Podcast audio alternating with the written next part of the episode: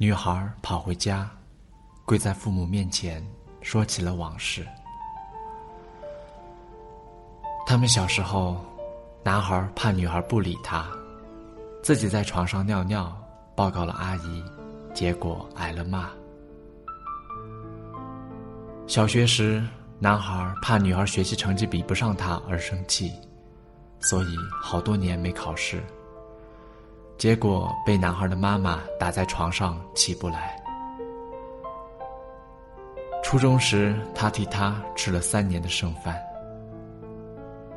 而在大学时，男孩为了女孩上学，而故意砸断了自己的胳膊。女孩说完，两位老人早已老泪纵横。女孩的父亲说。你要是不嫁给他报恩，你就不是人呐。女孩毕业了，很顺利的找到了一家外企工作，月工资两万多。在工作的第四个月后，女孩回了家。他们镇上的所有人都羡慕死了女孩，同时也都可怜男孩。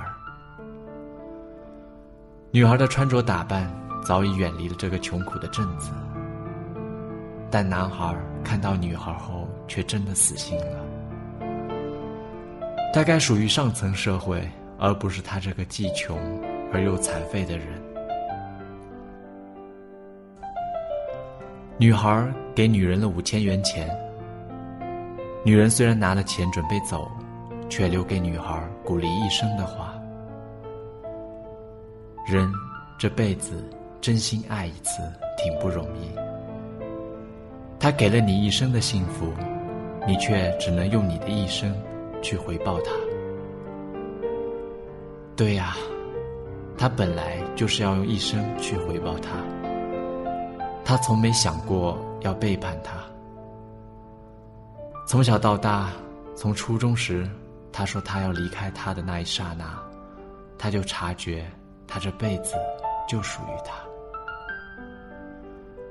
女人走了，女孩带着胜利的喜悦走到男孩面前，对男孩说：“现在你可以对我说本在大学你就该对我说的话了吧？”男孩在心里早已说上了上万遍，可是他一看到她就不敢说。男孩呆呆的看着他，他不是不明白他的意思，只是不敢相信这个今非昔比的女孩还会看上他，还会想着他。男孩摇摇头，我不想耽误了你。女孩气急了，哭着说：“你在为我辍学打工的时候，我的心早已给了你，这么多年。”你所做的是平常人能做的吗？女孩抱住男孩，给了他一吻。男孩的眼泪流到嘴里是甜的。他知道这一切都是真的。他终于用尽全身的力气抱住了女孩，颤抖的对女孩说了他一生想说的话：“我爱你。”